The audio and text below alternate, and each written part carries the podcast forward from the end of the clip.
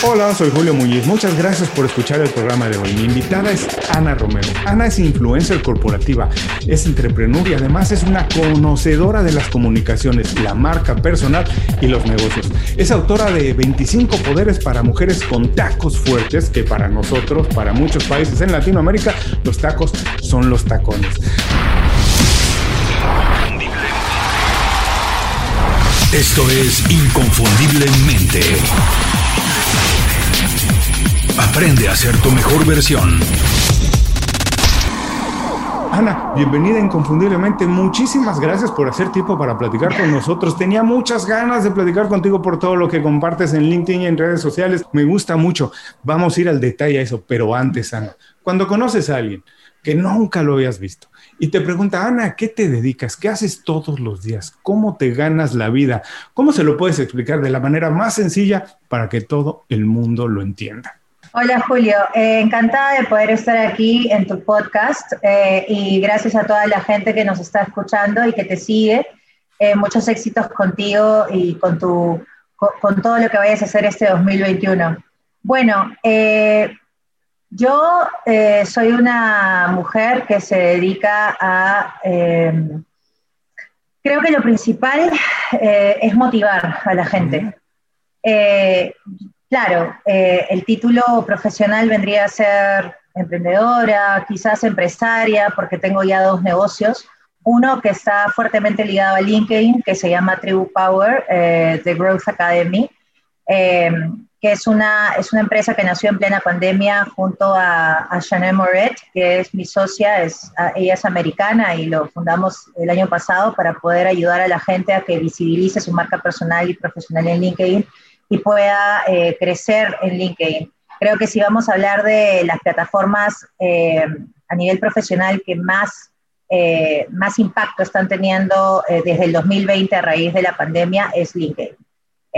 y es por esa razón que, que creé con, con Jané esta academia de crecimiento de marca personal para que la gente pueda, pueda visibilizar su marca personal, deje sus miedos y sus inseguridades al lado y publique lo que está haciendo, porque por lo general mucha gente tiene miedo de publicar su vida, su carrera en redes sociales por X razones. Si publicas mucho, ¿por qué publicas? Si no, si no publicas mucho, ¿por qué no publicas mucho?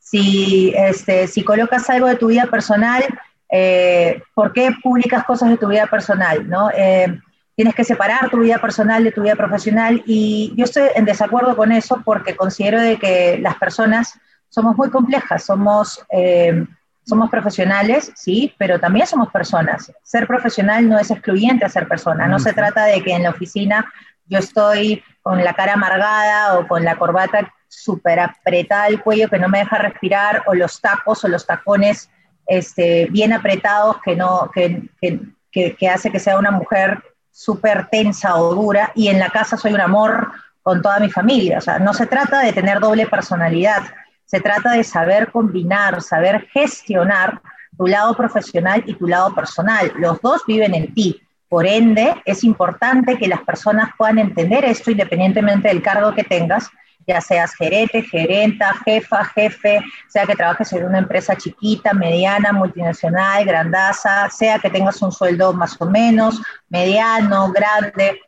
Eh, esa es la idea, motivar a la gente a que saque el power que tiene dentro y entienda que también es importante y que también puede crecer y también puede brillar en LinkedIn y también su historia puede inspirar a alguien. Yo siempre le digo a, mis clientes que eh, ponte a pensar en todas esas personas que estás dejando de inspirar por tu miedo. Tu miedo al final te está quitando dinero, te está quitando, y más que dinero, te está quitando la opción de conectar con otras personas en redes sociales la vida ya cambió, Julio.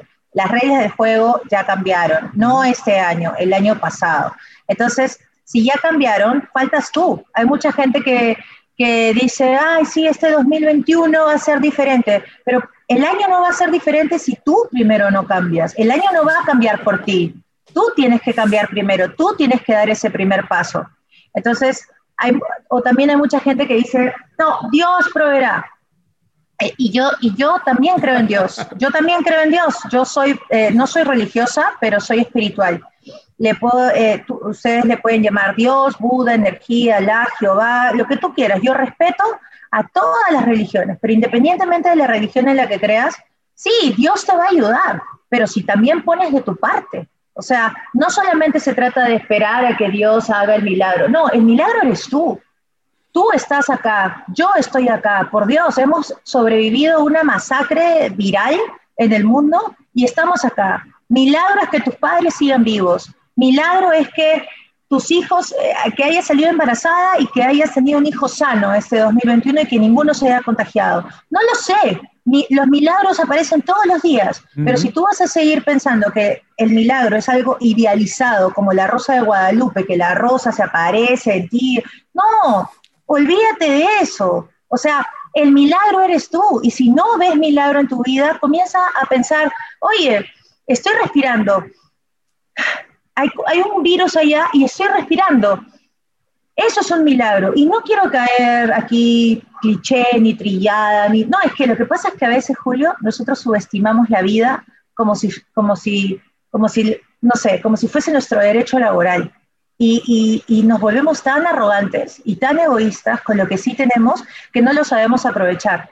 Y como estamos en nuestra zona de comodidad y pensamos que el aire es, o sea, debería de haber aire, debería de haber sol, debería de haber esto, entonces no nos movemos. Y como no nos movemos y esperamos que las cosas sucedan, ahí viene la frustración. Entonces, yo lo único que, que, hago eh, es básicamente colocar todas estas cosas que te estoy diciendo sobre la mesa algunas son bonitas y algunas no son tan bonitas, porque mi objetivo no es ser la motivadora que siempre te va a sonreír y te va a decir, hola, ¿cómo estás hoy día, pequeño, pequeña? ¿Qué tal? ¿Todo bien? ¿Sí? No.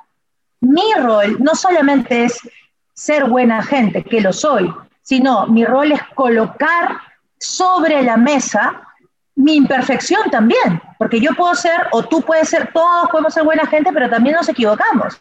Y colocar eso sobre la mesa, ver nuestros errores, es lo que mucha gente no hace. ¿Por qué? Porque le duele, le molesta, le jode. Y como no quiero ver en lo que yo estoy haciendo mal, me tapo los ojos y pretendo que no funciona. Me tapo los ojos y no, mi matrimonio es una delicia. Yo de verdad celebro estar con mi esposo. Ves la foto de esa chica y está más triste que nunca o sea, el cuerpo no miente, el lenguaje no verbal no miente. O sea, a lo que voy es que motivar a la gente no solamente es decir palabras, motivar a la gente es compartir tu energía con la gente, colocar las palabras más que adecuadas, las palabras eh, que van a, provocar que la gente perciba, interprete, eh, las interprete a su manera, a su estilo y a su forma, y que cada quien saque sus propias conclusiones. Motivar implica, más que inspirar, conectar con la gente y que la gente pueda, ojalá, dar el primer paso para salir de su zona de comodidad, salir de la queja, salir de la victimización y hacer algo por ellos mismos. Eso es lo que yo hago en, en, Tribu Power de Growth Academy en LinkedIn, ¿no? y pues ya lo otro es coaching. No parece cosa sencilla y te podrás imaginar que a partir de esto me surgen muchas preguntas, muchas cosas que quiero hablar contigo porque hablaste de motivación, hablaste un poco de marca personal, de ser auténtico que realmente lo eres, hablaste de cambiar de actitud, porque no van a cambiar, el año no va a cambiar las cosas si tú no cambias la actitud, y de dar el primer paso, de tomar acción. Pero antes, Ana, si no me equivoco, tú estudiaste ciencias de la comunicación. Sí haciendo esto. Para las personas que nos están escuchando, muchas veces es muy difícil encontrar un camino. A lo mejor es curioso porque yo digo que cuando uno estudia debería de ampliarse las oportunidades, pero curiosamente las personas van, estudian una carrera y no se les ocurre hacer nada más. Y las personas creen que los que estudiamos ciencias de la comunicación necesariamente tenemos que trabajar en los medios de comunicación, presentar noticias, escribir en los periódicos, hacer reportajes, pero no, yo creo que cuando uno va a la universidad, cualquier carrera, deberían de ampliarse las opciones, las oportunidades, pero curiosamente a la mayoría de personas se le reducen porque la cabeza se reduce y no saben hacer más que eso. Por favor, platícanos un poco, ¿Cómo fue ese proceso de ir a la escuela, estudiar ciencias de la comunicación y acabar como emprendedora, acabar motivando a las personas? ¿Cómo ha sido? Porque te digo, a las personas muchas veces no se les ocurre cómo dar ese primer paso. Yo tengo mucha suerte porque yo tengo un padre fenomenal. Eh, no es perfecto y nadie lo es. Y lo digo porque no, por si acaso no lo tengo idealizado. Lo, lo amo con sus, con sus virtudes y con sus defectos. Y una de las cosas que, una de sus virtudes fue que se supo adaptar a, su hija menor. Yo soy la chiquita de tres hermanos y mi papá, eh, desde chiquita, él quería que yo fuese arquitecta, mm. como él. Y cuando yo le dije que no iba a ser arquitecta, sí vi que estaba un poco triste, pero me apoyó igual. Eh, y eso para mí vale mucho porque hay mucha gente, muchos padres que, de mis amigos que no, no tuvieron la misma suerte, ¿no? O sea, era, estudias lo que te digo o no te pago la universidad, ¿no? Este, y, no soy nadie para juzgar esas situaciones, pero sí me lo contaban y yo decía, miércoles, yo soy una sortuda, porque mi papá quería que yo estudie arquitectura, pero le dije, quiero estudiar comunicaciones y igual me apoyó, ¿no? Yo, para serte sincera, yo escogí comunicaciones porque no estaba segura de qué estudiar. Esa fue la realidad. Y la realidad también era que estamos, eh, y digo estamos porque México y Perú se parecen un montón, no solamente por nuestra latinidad, sino por nuestra, por nuestra cultura, ¿no? Ustedes con los aztecas, ustedes con los aztecas, los mayas, nosotros con los incas, este, los moche, eh, los mochica. Eh, bueno, en fin, entonces yo creo que la, la época eh, y también la cultura, como, como decía, es diferente, ¿no? Aquí en Latinoamérica, cuando tú acabas el colegio, inmediatamente tienes que decidir qué es lo que vas a estudiar, porque si no, si no sabes, entonces eres un loser, ¿no? Eres un perdedor, eres una perdedora, y, y, el tiempo, mamita, apúrate, porque tienes que ir a la universidad y tienes que ser profesional, saca tu título y ponte a trabajar. ¿Y eh, cómo hace uno para a esa edad saber lo que quiere hacer el resto de la vida? Eso es, lo, eso es lo que te digo, nada, o sea, yo, eh, por eso no, no es una crítica ni una queja contra, contra mis padres, sino hablo de la cultura en general, o sea, en Europa o, o, en Estados Unidos, eh, la, no digo que siempre sea así, pero por lo menos tienes el chance, la, gente, la mentalidad es mucho más libre, más desapegada, por eso hablo de la cultura, ¿no? No es que sea mejor que nosotros, somos diferentes. para, para la gente que, que, pueda estar escuchándome y diga, ay, Dios mío, no va a comparar. No, no, no es comparación. Eh, la, la idea es que veamos lo que pasa en otros lados para poder darnos cuenta de que también se puede hacer de otra manera, no, no desde el enfoque de que ellos son mejores o nosotros somos mejores que nadie. Entonces, lo aclaro siempre porque cada vez que utilizo una comparación siempre está bueno decir la intención de por qué lo estás comparando para que no se sienta como que yo me siento menos o yo me siento superior a nadie. Bueno, la cosa es de que este, allá tengo muchos amigos europeos, americanos, que se tomaron por lo menos un año sabático y viajaron ¿no? Y, viajaron y, o hicieron otras cosas para darse cuenta que era lo que, caracho, querían hacer en su vida, ¿no? Entonces, eh, eso a mí me parece algo chévere que se pudo haber dado, no se dio, soy peruana, la cultura no me lo permitió, tuve que decidir y como no sabía qué hacer, estudié comunicaciones. Esa es la verdad. ¿Me arrepiento? No, no me arrepiento, porque creo que además de tener una, una carrera, un cartón, lo que sea, me dio, eh, me dio, eh, aprendí a socializar, aprendí a trabajar con gente que me cae, a trabajar con gente que no me cae, aprendí disciplina, aprendí horarios, aprendí un montón de asignaturas que no necesariamente tienen que ver con comunicaciones, porque acuérdate que los dos primeros años, o por lo menos en la universidad, en, la universidad que yo estuve, es así, los dos primeros años son estudios generales y te meten un montón de cosas. Entonces, a la final ese es igual aprendizaje. Entonces, yo aprendí un montón y en el camino, en el camino es donde tú te vas dando cuenta qué es lo que quieres hacer, qué es lo que no quieres hacer. Yo me acuerdo que en comunicaciones había un curso que se llamaba eh, comunicación audiovisual, de hecho, en donde a mí me tocaba, este, no sé, pues dirigir, producir, etcétera. Y una vez que hicimos una publicidad en donde a mí me tocó ser el boom, el boom es el sonido. Sí. Y yo me acuerdo que yo en mi cabeza decía, yo salgo allá afuera y yo ni fregando voy a hacer el boom, o sea, porque yo, yo fui el boom y ahí es donde yo me di cuenta de que la gente de producción realmente tiene un trabajo muy, muy importante porque se dan cuenta de todo, los detalles, que el sonido, que si funcionó esto, si funcionó, que el plano, que no sé qué. ¡Wow! Yo he trabajado en la universidad, en los trabajos de esto, y yo dije, que, o sea, de verdad los valoro, los respeto, pero yo no me veo así saliendo de la... No es para mí, no. Porque si yo me van a dejar a mí a cargo, va a salir mal el video. no, pero lo hice, o sea, fue una experiencia en donde lo probé, lo experimenté.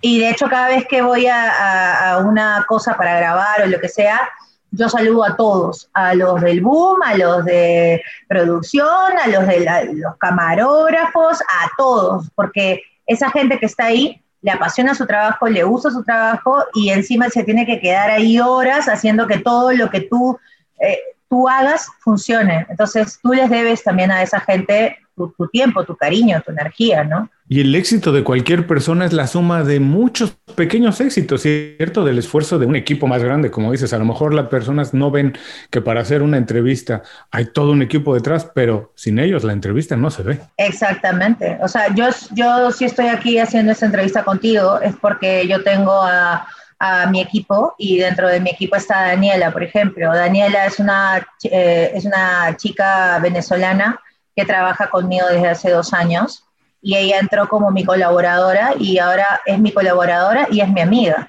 Y le tengo confianza, ella es la que organiza todas mis cosas, este, porque yo sola no puedo.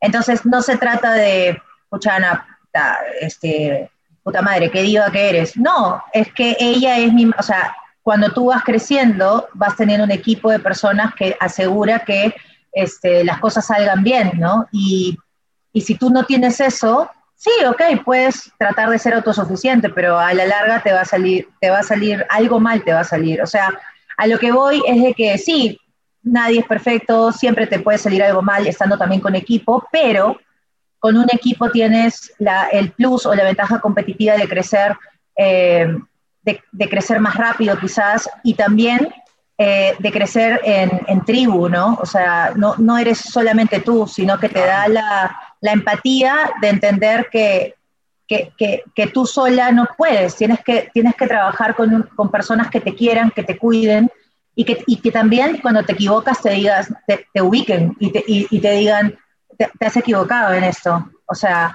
eso es muy importante, la humildad, porque si tú no tienes a gente que te hable así en privado y te, y te ubique, entonces tú vas a pensar que eres la, la, cagada todo el tiempo y eso, no, eso es un auto boicot para tu, para tu vida personal y profesional. Ana, quiero regresar un poco al momento que me platicaste que casi por accidente estudiaste comunicaciones, pero has logrado a partir de ello hacer un negocio y no solo hacer un negocio, sino tener bienestar, estar contenta contigo mismo y ser auténtica como nos has enseñado, como nos has mostrado.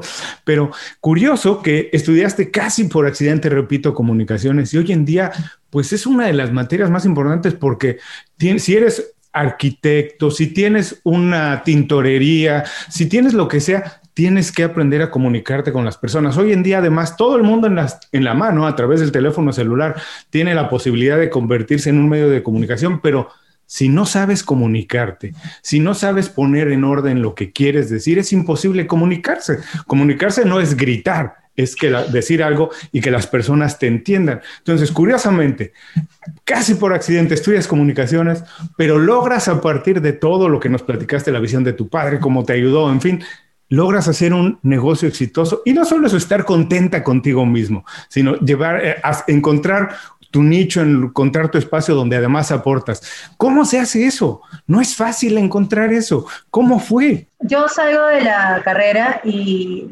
sea, termino mis estudios y yo eh, a los 20 años por ahí, yo pensaba que iba a ser, a lo que iba a llegar era una jefa de, de una agencia de publicidad o la gerenta de, no sé, una cosa de marketing, una cosa así.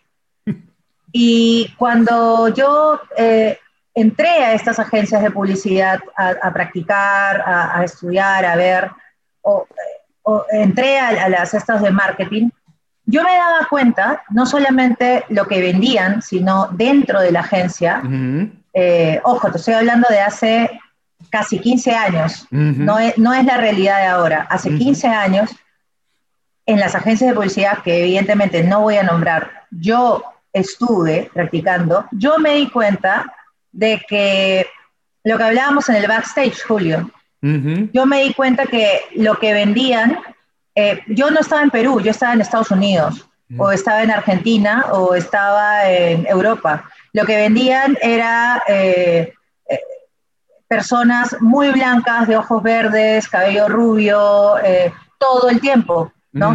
Ahora, quiero aclarar esto para que no se malentiendan ni se descontextualice. Yo tengo amigas rubias, tengo amigas súper blancas, ojos verdes, amarillos, lo que tú quieras. Yo no voy al hecho de que, ah, blanco, malo, no. Lo que, a lo que yo voy es que si vivimos en un país latino, como es el Perú, con una cultura inca milenaria, y hoy en día es un país lleno de diversidad, de muchos colores a lo Benetton, no solamente de blancos. Entonces, la publicidad hace 15 años debía demostrar lo que yo entendía por diversidad en mi cabeza. Pero cuando yo iba a, esas, agencias de publicidad a practicar, no lo veía, no lo veía, solamente veía eh, anuncios como si estuviéramos en Argentina, como si estuviéramos en Estados Unidos, como si estuviéramos en Europa. Entonces ahí es donde yo dije, no tengo chance. O sea, ni siquiera tengo chance, no para necesariamente estar en la publicidad, mm. sino no tengo chance ni siquiera para, para proponer a una artista, actriz o actor que tenga rasgos peruanos en Perú. O sea, suena recontra tonto, irónico, absurdo, pero es verdad. Eh, es, es, es, es, por lo menos es mi verdad y seguramente es la verdad de muchos latinoamericanos, no solamente en Perú, sino también en México. Eh, entonces, no lo sé. Eh, hace 15 años yo me di cuenta de esa realidad y dije, no, mm. no me gustó. Dije, ¿sabes qué? Mi cabeza está ah, en otro lado. No, eh, no, no, no, no es lo que yo quiero ahora. Me voy a desgastar. Chao. Entonces ahí sí tuve un tema de, pucha, ¿qué hago? Porque soy comunicadora y estoy en un lugar en donde eh, todavía la cultura no se ha desarrollado para poder admitir otras razas a lo Benetton, ¿no? La gente que no sabe qué es Benetton, lo voy a explicar, es una marca de ropa que en su publicidad tiene raza negra, raza indígena, raza pelirroja, raza gringa, raza de todo. Eso es. Y eso hace 15 años no había. Entonces, eh, por esa razón es que yo decidí hacer una, una maestría también. Mm. Eh, y porque no, o sea, eh, y también al mismo tiempo salir, salir y, ver otras cosas, porque yo quería salir a, estudiar, a, entrar. Entonces ahí es donde yo, gracias a Dios, me gané una media beca para irme al IE Business School en Madrid. Y me fui allá, me abrió el cerebro totalmente, aprendí un montón de cosas. Eh, y ahí es donde empezó toda mi, mi travesía para empoderar a las mujeres. Empecé por empoderar mujeres con tacos fuertes eh, o tacones fuertes, eh, que luego se tradujo a mujeres power, porque la gente, las chicas me decían, Ana, yo no uso tacones, sigo siendo fuerte. Y yo, sí, sí, sigue siendo fuerte. Entonces, para, para no entrar a que si usas tacones o no usas tacones, lo cambié a mujeres power y ahí empezó. Y después de Mujeres Power, eh, cuando iba a facilitar, me he equivocado, yo no empodero a nadie, yo facilito el empoderamiento de la gente. Eh, cuando iba a facilitar el empoderamiento de las chicas, eh, habían gerentes hombres que me miraban en el escena y me decían, ¿tú haces lo mismo para hombres? Y en ese momento mi respuesta era no, pero yo decía sí. Y, y eso también le digo a la gente, ¿no? no siempre tienes que estar al 100% listo para empezar a hacer algo. Claro. Eh, entonces, si, si, dentro de ti sientes que lo puedes hacer o lo puedes aprender en el camino, no estás siendo, creo yo, eh, antiprofesional. Creo que estás siendo, creo que estás teniendo fe en ti mismo de que, de que en el camino vas a aprender y lo vas a hacer bien. Eh, y eso fue lo que yo hice. No, no, no, no esperé a estar lista para poder facilitar el empoderamiento de hombres también. Y por eso también hablo de que los hombres power eh, son fantásticos y son claves en nuestras vidas como mujeres power, porque fueron los hombres power los que me dieron también la mano, los que me dieron la oportunidad, los que me dijeron creo en ti, en vez de llamar a un coach hombre, me decían quiero, creo en ti. Y, y, y, y, por eso es que también he facilitado el empoderamiento de fuerzas de ventas de muchas empresas, no solamente de mujeres, de hombres también. Y ahí fue donde nació Mujeres Power, Coaching Power, que es, mi segunda, es la segunda empresa que no te he hablado, que no, no, no está en link, o sea, está en LinkedIn, pero, pero mi propósito con Coaching Power es justamente facilitar el empoderamiento de la fuerza de ventas, de la fuerza de comercial, de la fuerza de gerentes, de los mandos medios, de, fábricas, de minas, de ah, gaseosas, de aguas, de mecánicos, o sea, de carros, o sea, Coaching Power, eh, y, ahí es donde empieza no solamente que yo soy la que hace todo esto, sino que ahora tengo un staff de más de 50 coaches, Power en el mundo que van y te, y, te arman todo un programa corporativo para poder eh, eh, generar el cambio en, la empresa, ¿verdad? Entonces ahí es donde empieza todo, pero empieza desde la confusión. La gente piensa que, que todas las cosas que se logran eh, es porque siempre lo has tenido claro o porque siempre hay un orden para el éxito, y eso es falso.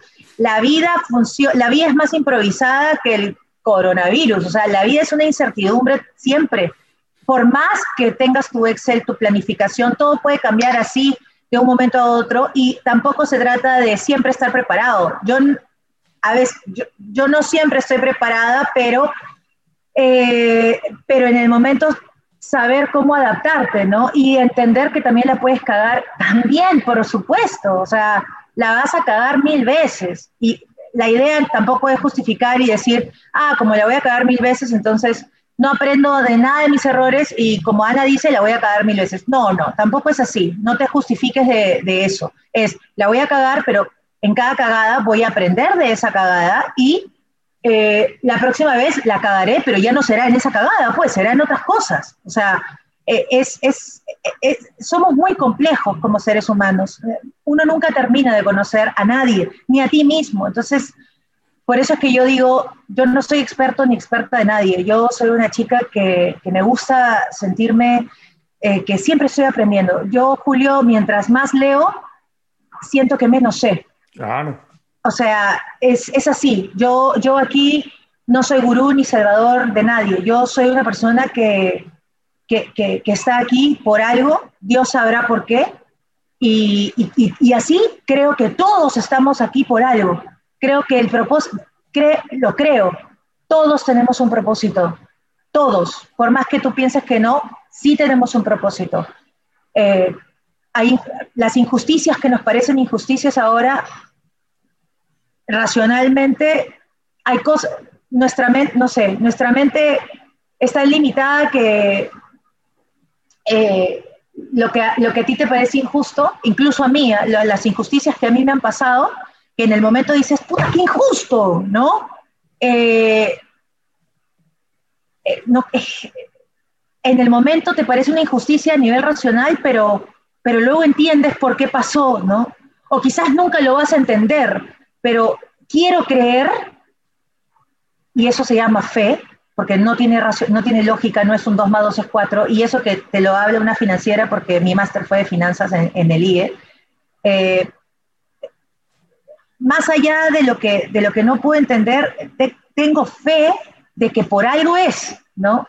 Entonces, para terminar un poco es, eso, ¿no? O sea, sí, tengo la comunicación y al mismo tiempo, tiempo tengo, tengo la formación eh, financiera, racional, lógica, el EBITDA, la contabilidad, los, eh, tantas cosas, ¿no?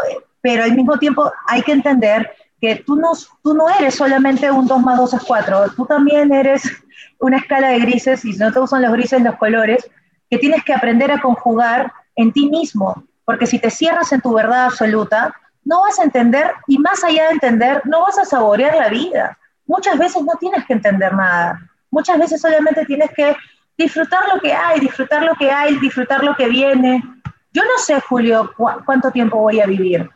Ah. por, más, por, más, por más que yo me vaya a hacer este análisis, me cuide y todo eso, eh, y no solamente lo hablo por mí, lo hablo por todo el mundo, mañana más tarde, se va, se cierra el telón, algo pasa y te vas.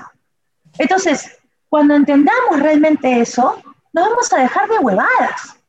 Cuando entendamos realmente que la vida es corta, nos vamos a dejar de idioteces de estar criticando destructivamente al otro por poder o por envidia. No, te vas a dar cuenta que la vida es ahora y que y, tú decides qué hacer con tu tiempo ahora, porque tarde o temprano te vas a ir. Pero Nadie es inmortal.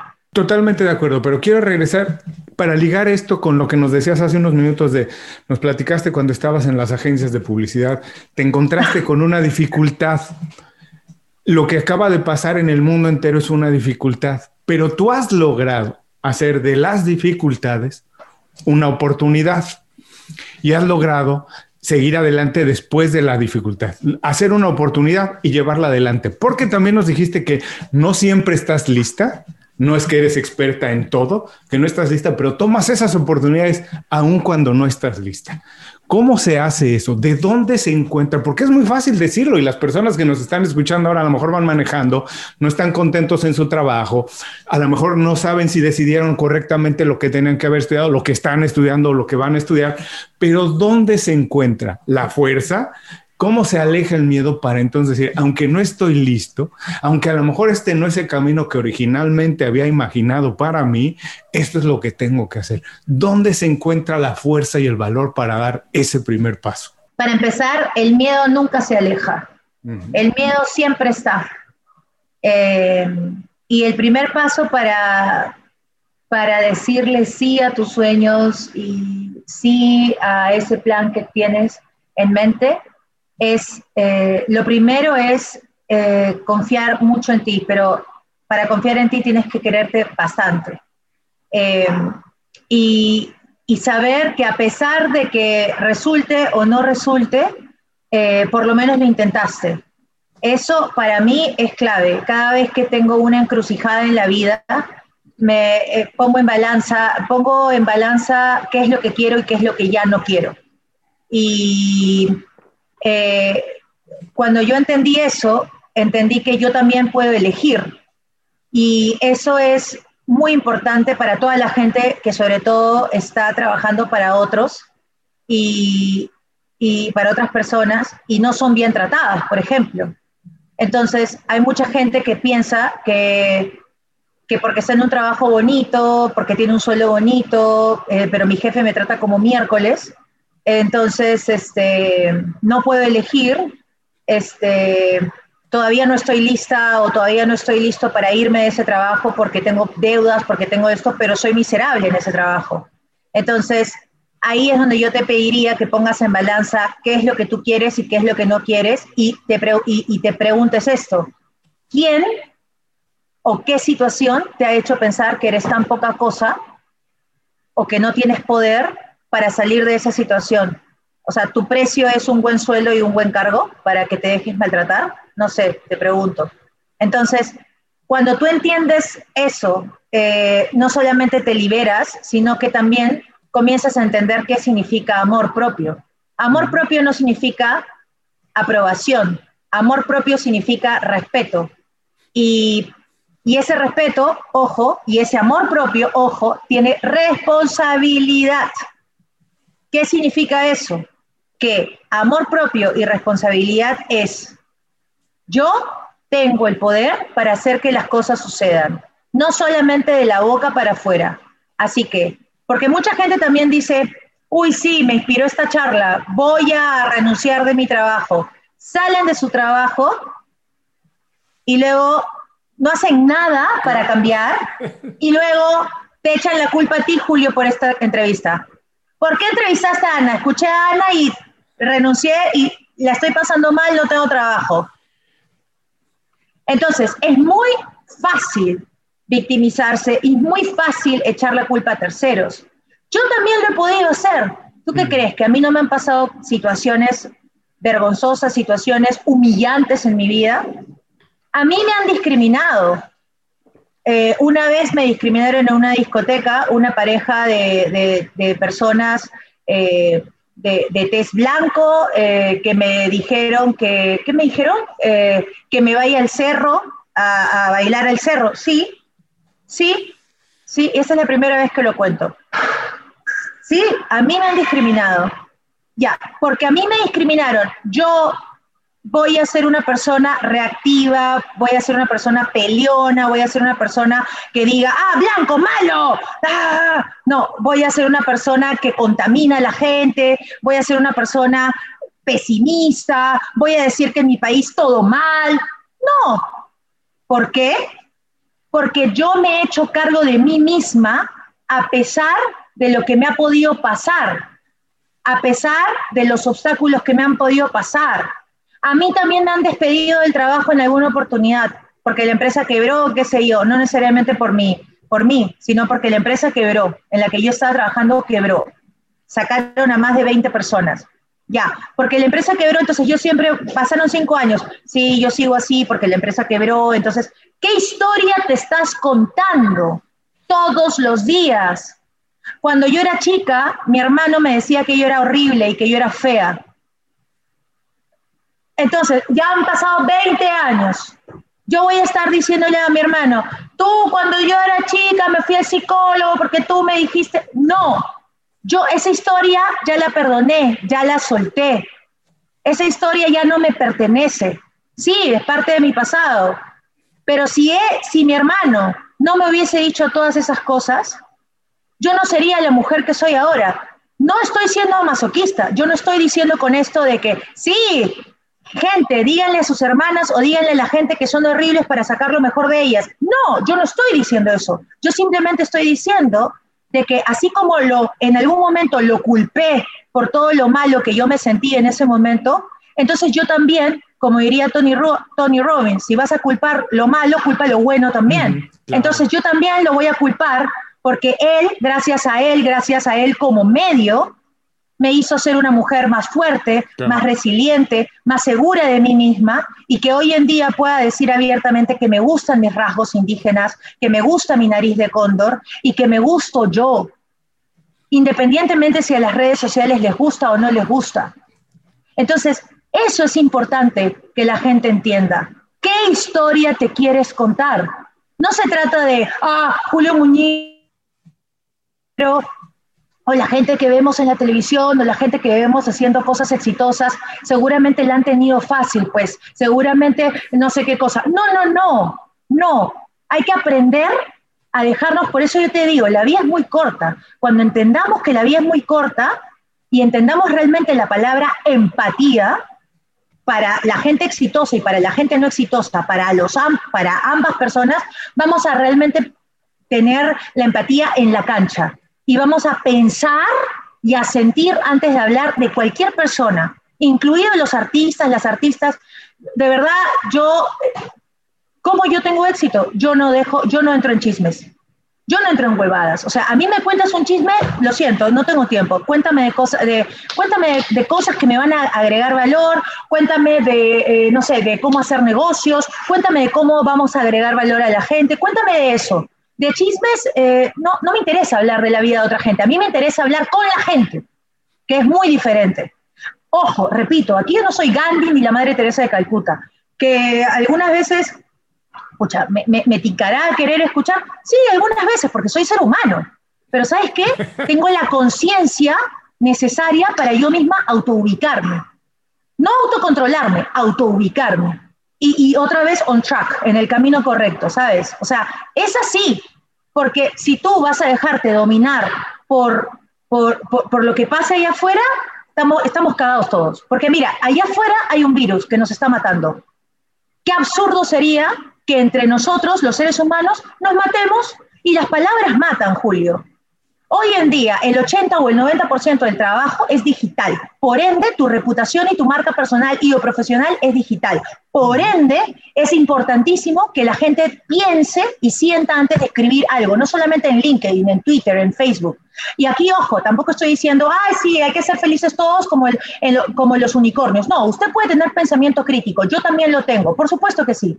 Pero pensamiento, tener pensamiento crítico no significa ser hijo de puta. Se puede ser, se puede tener pensamiento crítico siendo asertivo, por supuesto que sí, pero no siendo mala persona, mala onda, puta, te lo digo para joderte. No, no, no, no, no.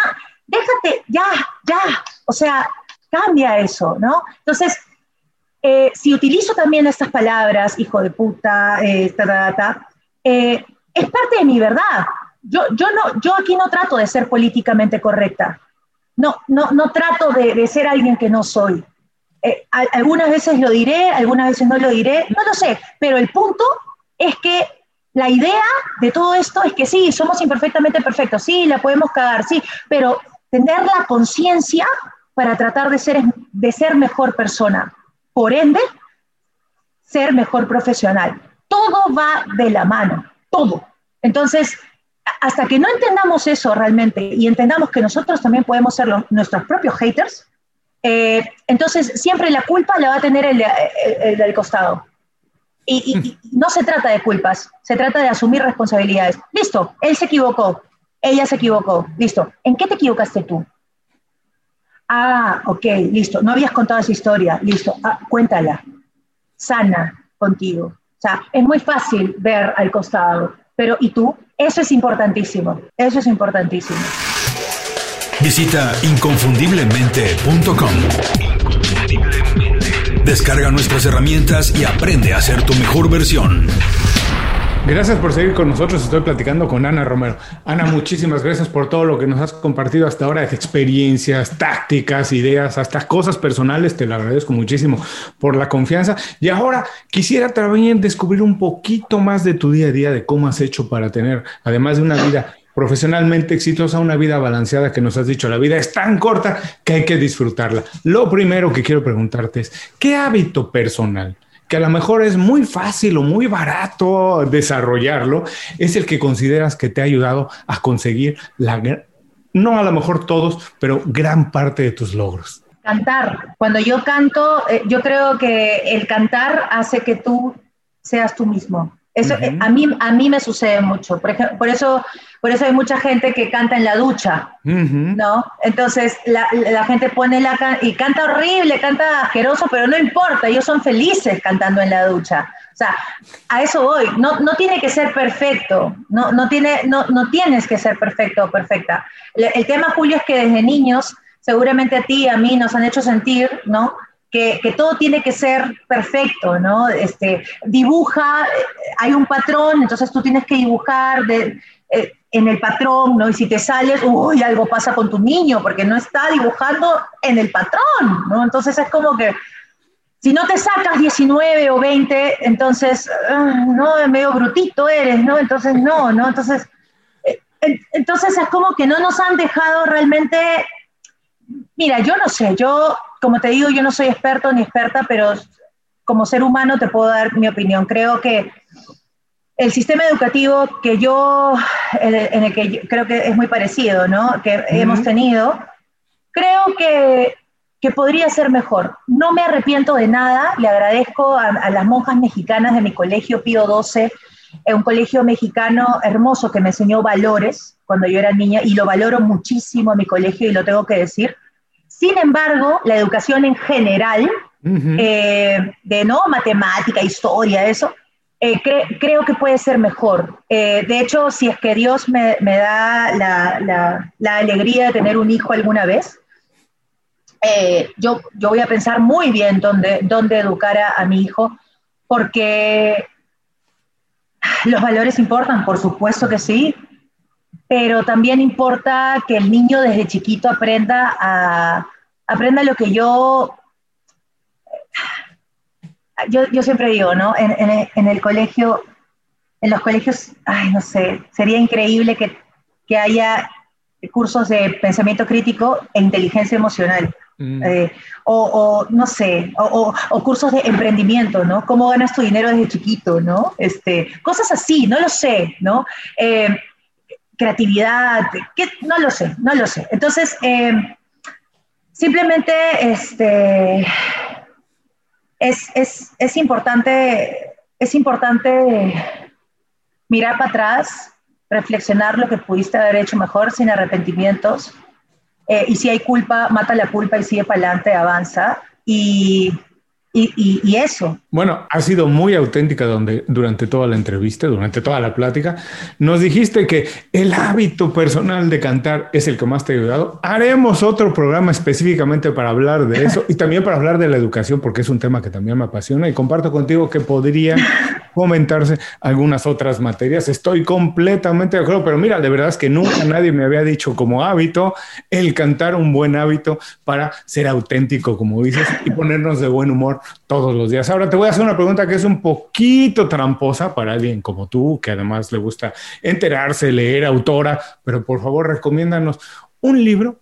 O, vamos a hacerlo un poco más amplio, no nada más un libro, puede ser película, un documental, un libro, lo que quieras, pero dinos por qué no lo recomiendas para que las personas lo puedan utilizar como una fuente de inspiración o de motivación o de información. Bueno, un libro que, que a mí me ha cambiado el cerebro desde hace algunos años fue el libro de Harv Eker, de, que se llama Los secretos de la mente millonaria, que mm. está aquí. Este, es, es number one en ventas eh, por New York Times, Wall Street Journal y USA Today. Y, bueno, eh, Harv Eker es, mira, yo, mira, mira, yo soy bastante chancona, así que te das cuenta que he colocado un, montón de clips.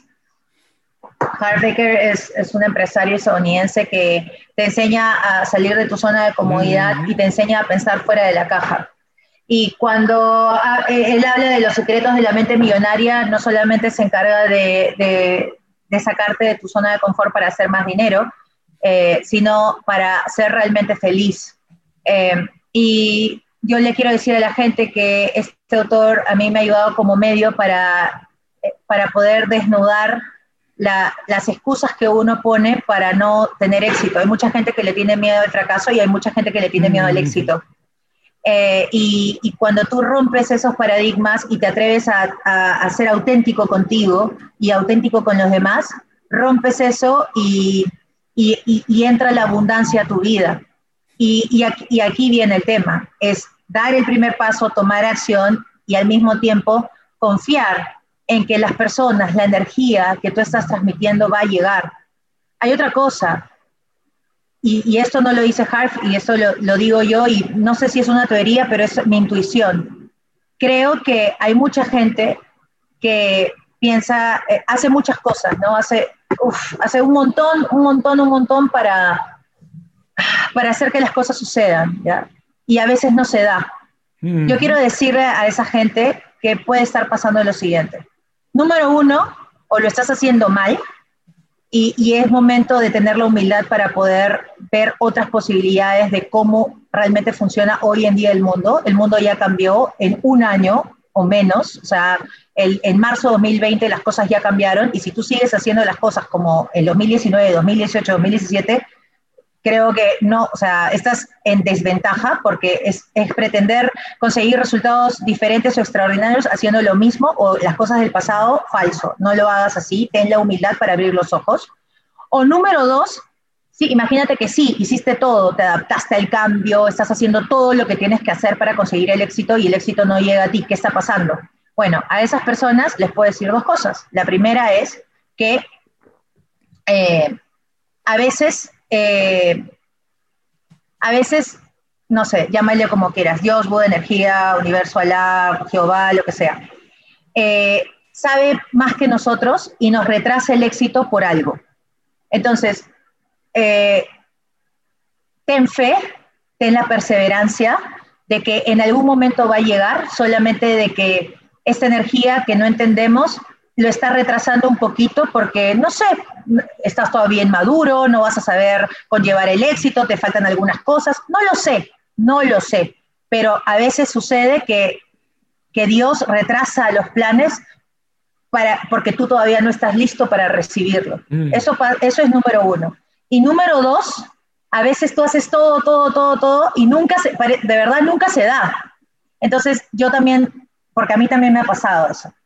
Eh, y, por lo general, y hablo desde mi opinión, no necesariamente le tiene que, le tiene que pasar a la gente, eh, eso pasa porque no fue, y Dios no te ayuda porque no, no es que no te ayude, sino que no es parte de tu propósito. Mm. A lo que voy es de que cuando tú estás en tu propósito y eh, no, no, solamente es tu propósito de que es mi propósito, sino que es el propósito del bien común, o sea, va a ayudar a la gente, se va a dar.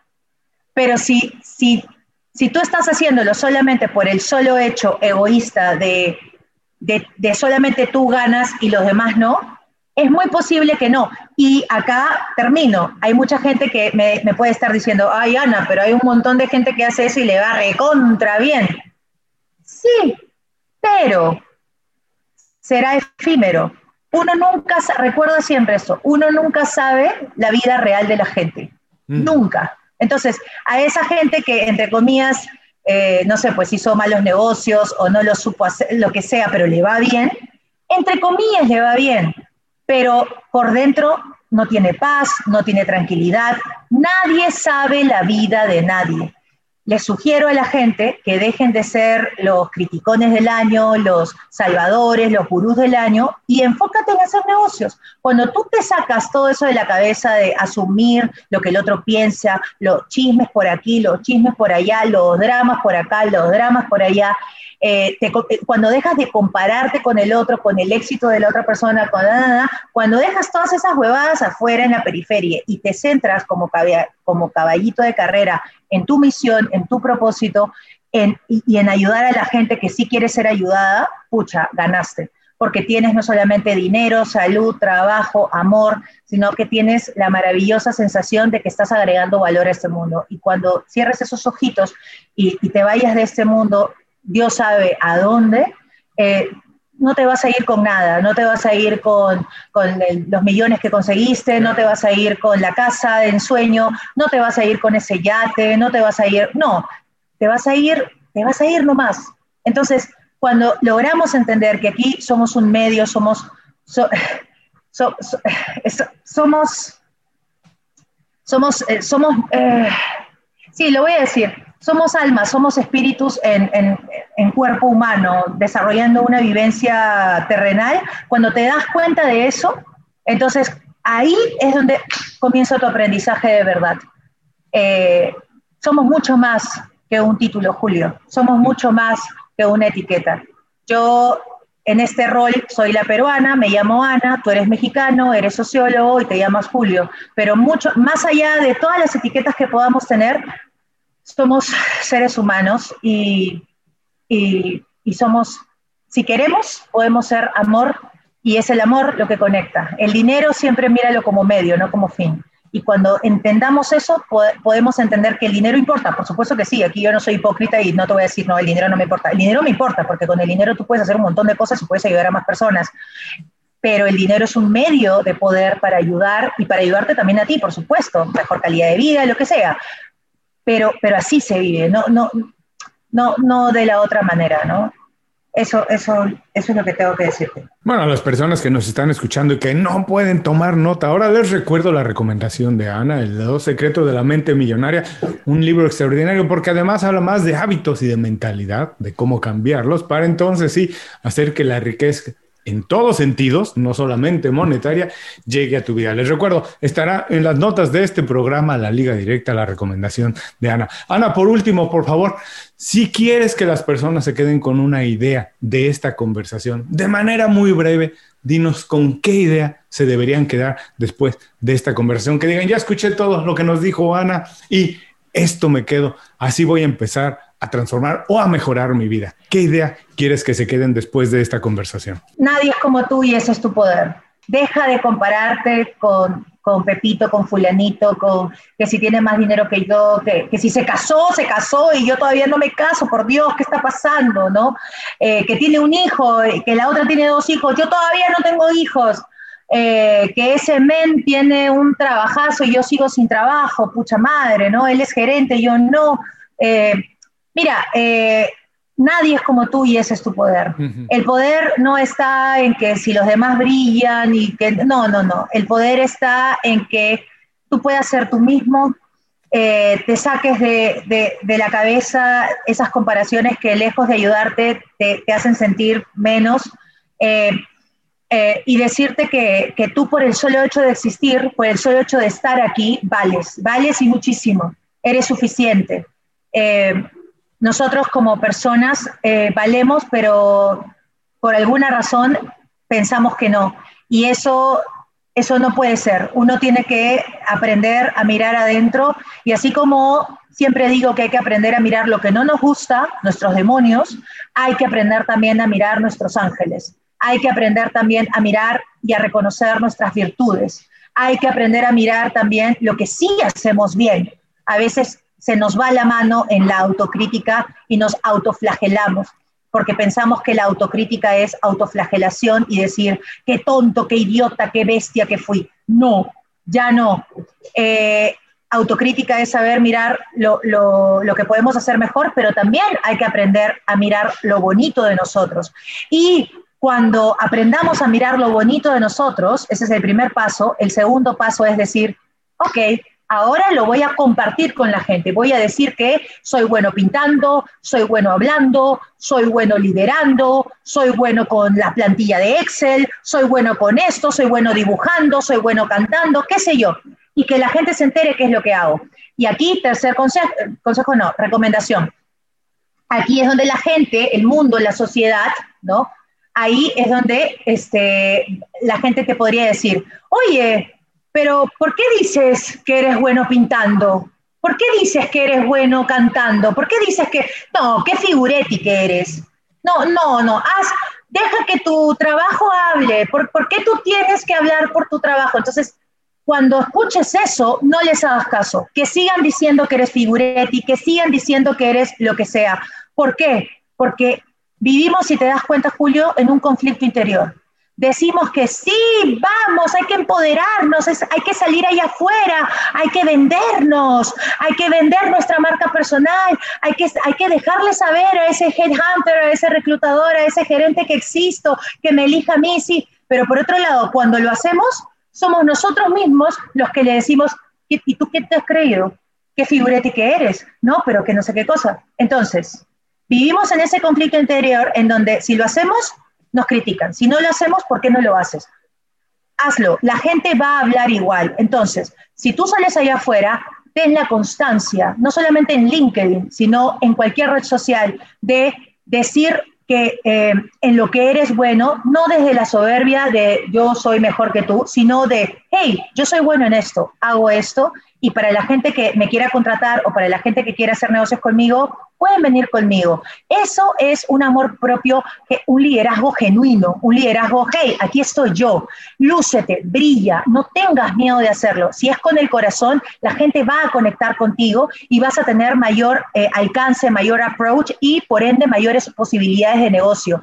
Si Dios te ha dado un talento, no lo ocultes, sácalo, a pesar de que la gente diga lo que diga, porque a la gente le encanta hablar. Listo, tú ahora eh, eh, tienes que eh, dominar tu mente y dominar tu corazón para que independientemente de lo que la gente diga o no diga, le guste o no le guste, tú salgas allá afuera y comiences a venderte como marca personal. Hoy en día el 90% del trabajo está en, las redes digitales porque el mundo ya cambió. Por ende, independientemente de que tengas trabajo seguro, entre comillas, y estés trabajando en, donde sea, en cualquier sector, mañana más tarde te pueden despedir. Yo no lo sé. Por ende, tienes que tener también tu marca personal y o profesional atenta, lista, dispuesta, abierta, eh, humildemente para la gente. En, eh, yo te recomiendo que entres a LinkedIn y que lo hagas. Eh, ¿Para qué? Para que si mañana más tarde te despiden, ok, te despiden, chao, pero tú, no, tú, no puedes ser tú no te puedes despedir a ti mismo. tu marca personal es tu, es tu principal jefe, tu principal jefa.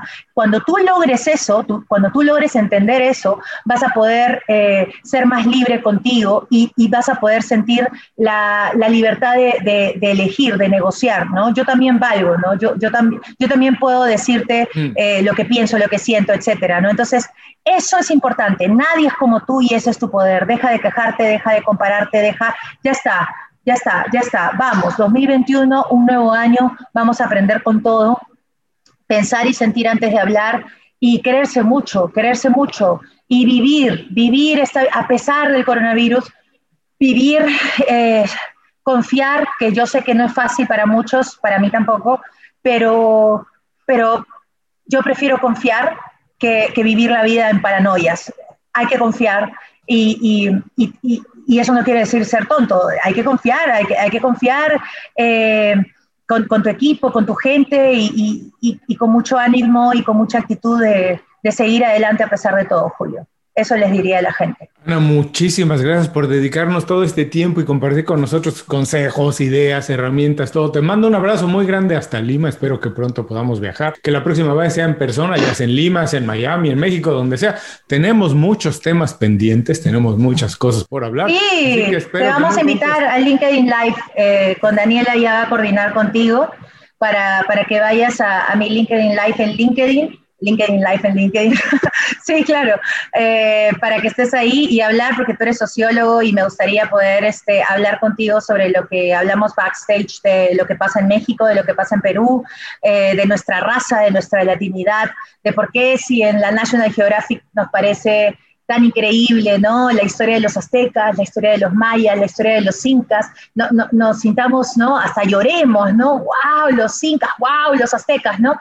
Pero, pero pero cuando estamos caminando por el DF o por Lima, ¿no? Y, a alguien no le pareció, no sé, que te metieras en el carril, eh, eh, no sé, hay, hay, un malentendido ahí en el tráfico, lo primero que te dicen no es estúpido, sino lo primero que, para empezar, está mal que te insulten, pero si te van a insultar, yo prefiero que me digan estúpida que te digan chola de mierda, ¿no? O que te digan pinche indio mexicano que te has creído, ¿no? No lo sé. Entonces, es esa doble moral que todavía eh, falta eh, de construir, desaprender para poder realmente este, construir conocimientos coherentes, eh, tanto en México, en Perú, y no solamente en nuestros países, sino en tantos países latinoamericanos que todavía tenemos ese sentimiento, aunque no lo digamos, inconscientemente de inferioridad. Creo que cuando nosotros como personas, como latinos, nos sintamos realmente identificados con nosotros, más allá de la raza. la raza es es una excusa, pero es, mucho más, mm. el, tema es mucho más complejo que, lo, que lo vamos a hablar contigo en el LinkedIn Live. Creo que ahí es donde vamos a poder realmente eh, ser, ¿por qué no potencia? Creo que, ¿quién nos ha dicho que por ser latinos no podemos ser una potencia? Eh, y es que yo creo que hay que, antes de ver los números, antes de ver el show me the money, hay que empezar a show me your soul, a enséñame tu espíritu, ¿no? Enséñame por qué te crees tan poca cosa. Cuando nosotros comenzamos a, a, a cambiar esa mente que está eh, en, todos los latinos de no creernos superior, no, sino creer en nosotros mismos, yo creo que ahí es donde vamos a poder realmente entender que nosotros también, también podemos ser una potencia mundial, ¿por qué no? Creo que eso es importante eh, tenerlo en cuenta y poder hablarlo, porque si no se habla es como si no existiera, y sí existe, por más que no se hable. Seguramente así será, Ana. Muchas gracias. Hasta muy pronto. Chao. Y a todos los que nos escuchan, con esto terminamos la entrevista con Ana Romero. Les recuerdo que todos sus consejos, sus datos para saber lo que está haciendo, para seguirla en las redes sociales, los pueden encontrar en las notas de este programa. Antes de cerrar el programa, quiero pedirte dos favores. Primero, si algo te pareció interesante o motivador y conoces a alguien que se pueda beneficiar con esa información, comparte el programa con ellos. Eso nos ayuda a todos. A ti por fortalecer tu red de contactos, a ellos por recibir información útil y a mí porque más personas conocen inconfundiblemente. Segundo, suscribiéndote a nuestro boletín para recibir de manera gratuita información, recursos, consejos e inspiración para impulsar tu desarrollo profesional o crecer tu negocio. Recuerda que lo que importa no es tener un trabajo o un negocio que te dé para vivir, sino un estilo de vida donde crezca lo mejor de ti.